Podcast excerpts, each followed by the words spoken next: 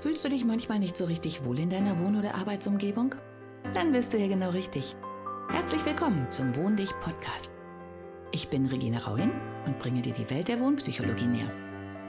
Du wirst deine Wohn- und Lebensumgebung so gestalten können, dass sie nicht nur eine positive Wirkung auf dich hat, sondern auch auf deine Gesundheit, deine Leistungsfähigkeit und dein Wohlbefinden. Bist du bereit, deine Räume neu zu erleben?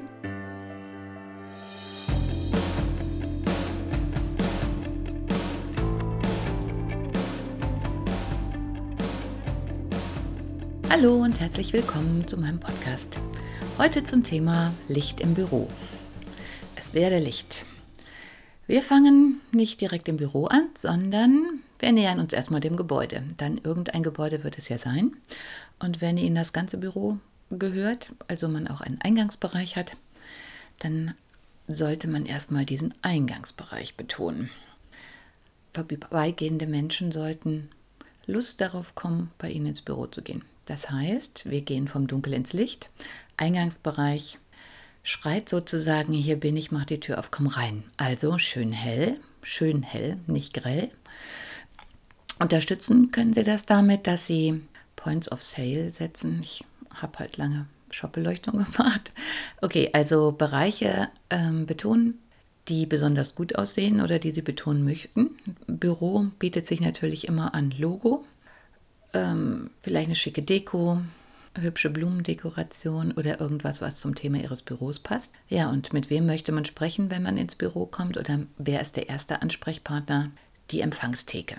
Also auch ganz wichtig, sollte auch ein bisschen stimmungsvoll sein, also können auch ruhig Pendelleuchten, dekorative Leuchten, irgendwas Schickes sein, müssen aber gleichzeitig arbeitsgerecht sein, weil ja meistens jemand dahinter am PC arbeitet. Eine Bemerkung am Rande. Ich habe, bevor ich angefangen habe, mir über diese Folge Gedanken zu machen, beschlossen, dass wir nicht auf die einzelnen Dienstvorschriften eingeben. Derer gibt es nämlich eine ganze Menge und die sind nicht ganz unkompliziert, ähm, sondern es geht mir jetzt erstmal darum, dass wir Bürolicht mal so als großes Ganzes betrachten und einfach mehr um die Effekte, die wir damit erzielen wollen und die Stimmungen. Okay, Eingangsbereich. Wir stehen also jetzt, gehen wir mal vom Kunden aus ähm, an der Empfangstheke, haben uns kurz ausgetauscht. Dann kommt vielleicht ein Wartebereich, der sollte etwas gemäßigter sein. Das heißt, man kommt auch in der Stimmung runter. Das heißt, Licht ist ein bisschen gedämpfter, persönlicher, also gerne kleine Stehleuchten, Tischleuchten. Da ist vielleicht eine Leseecke. Man möchte, guckte nochmal auf Smartphone oder Handy.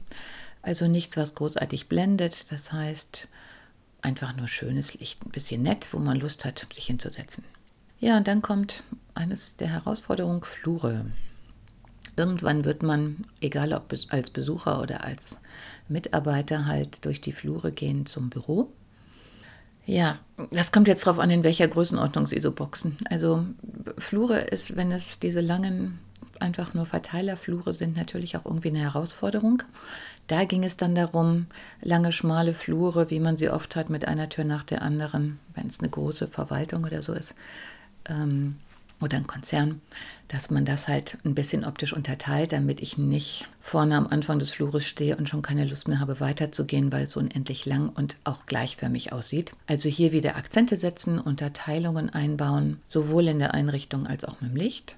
Ja, und dann immer das beleuchten, wo ich als nächstes hingehen soll. Also schön so von A nach B, von B nach C, immer in kleinen Schritten, sodass ich auch als Kunde Lust habe, weiterzugehen und immer wieder irgendwas Interessantes sehe. Am besten natürlich, ja, nutzen Sie die Chance, eine Info über Ihre Firma.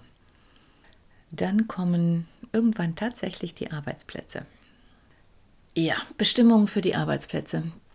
Das sind diese be beliebten 500 Looks. Wie gesagt, sind so ein bisschen, also für mich sind sie ein bisschen schwierig, weil wir erst richtig wach werden, wenn wir deutlich mehr Licht haben. Das heißt, wir sind in so einem Dämmerungszustand am Arbeitsplatz.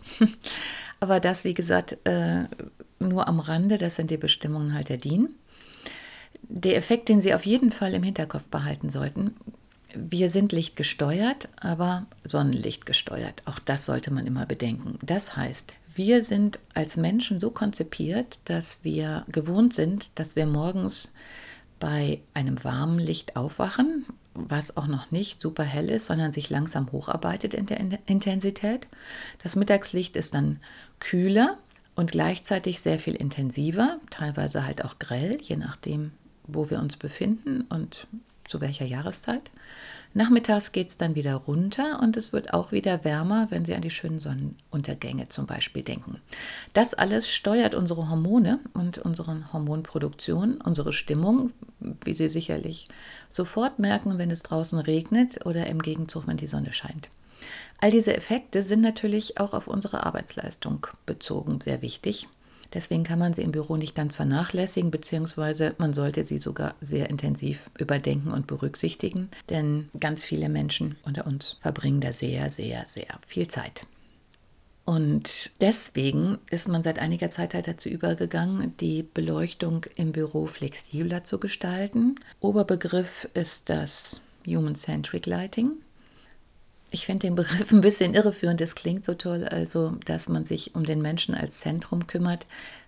Aber seien wir mal ganz ehrlich, so viel Zentrum sind wir gar nicht, weil wir zentrieren uns ja eigentlich ähm, um das natürliche Leben, sprich wir sind sonnenabhängig, ist jetzt einfach mal so. Und das heißt, ähm, in den meisten Fällen wird das Human-Centric Lighting sich auch am Stand der Sonne äh, orientieren und diesen natürlichen Rhythmus, den ich vorher erwähnt habe, halt nacharbeiten ist auf jeden Fall eine Überlegung, ob man es einführt. Macht Sinn, hat auch andere Problematiken, hat auch viele Vorteile, aber auch dieses Thema möchte ich jetzt hier nicht ausgiebig ähm, diskutieren. Ich glaube, das machen wir dann mal in einer speziellen Folge. Ja, Fenster. Auch eine große Herausforderung. Mir fiel so bei den Vorüberlegungen ein, dass man ja immer sagt, dass links, das Licht soll von links kommen. Das hat den Hintergrund, dass wenn ich Rechtshänder bin und früher ja noch mit der Hand geschrieben habe äh, und das Licht dann von links kommt, dass ich mit meiner Hand, wenn ich schreibe, keine Schatten werfe. Das war mal der Ursprungsansatz. Heutzutage schreiben wir aber gar nicht mehr so viel mit der Hand. Deswegen ist es eigentlich viel wichtiger, dass das Licht nicht auf dem Monitor reflektiert. Und das kommt jetzt darauf an, wie der Sonnenstand ist, wie intensiv das Licht überhaupt reinscheint. Also das ist somit einer der wichtigsten Punkte, den Sie beachten sollten, auch schon bei der Möblierung. Und es geht dann nicht nur darum, dass es vorne auf dem Monitor reflektiert, sondern natürlich auch, dass ich jetzt nicht in den Monitor gucke und habe gleichzeitig einen Gegenlichteffekt, weil das Licht vom Fenster mir genau ins Gesicht scheint. Und das andere, was ich halt so interessant finde, man sagt jetzt einfach Licht von links aber es gibt ja auch Linkshänder. Also wenn Sie Kollegen haben, die Linkshänder sind und auch schreiben und natürlich auch andere Tätigkeiten sozusagen spiegelverkehrt oder andersrum ausführen, dann ist da natürlich wichtig, dass das Licht von rechts. Mir ist in diesem Zusammenhang, wie bei den meisten Dingen ja, wie Sie schon gehört haben, wichtig, dass man einfach nochmal drei Schritte zurücktritt und diese Vorschriften erstmal Vorschriften sein lässt, denn eigentlich konzentrieren sich ja alle diese Vorschriften darauf, dass man einen Vorteil hat, beziehungsweise dass man in irgendeiner Form ähm, eine angenehme Arbeitsatmosphäre hat.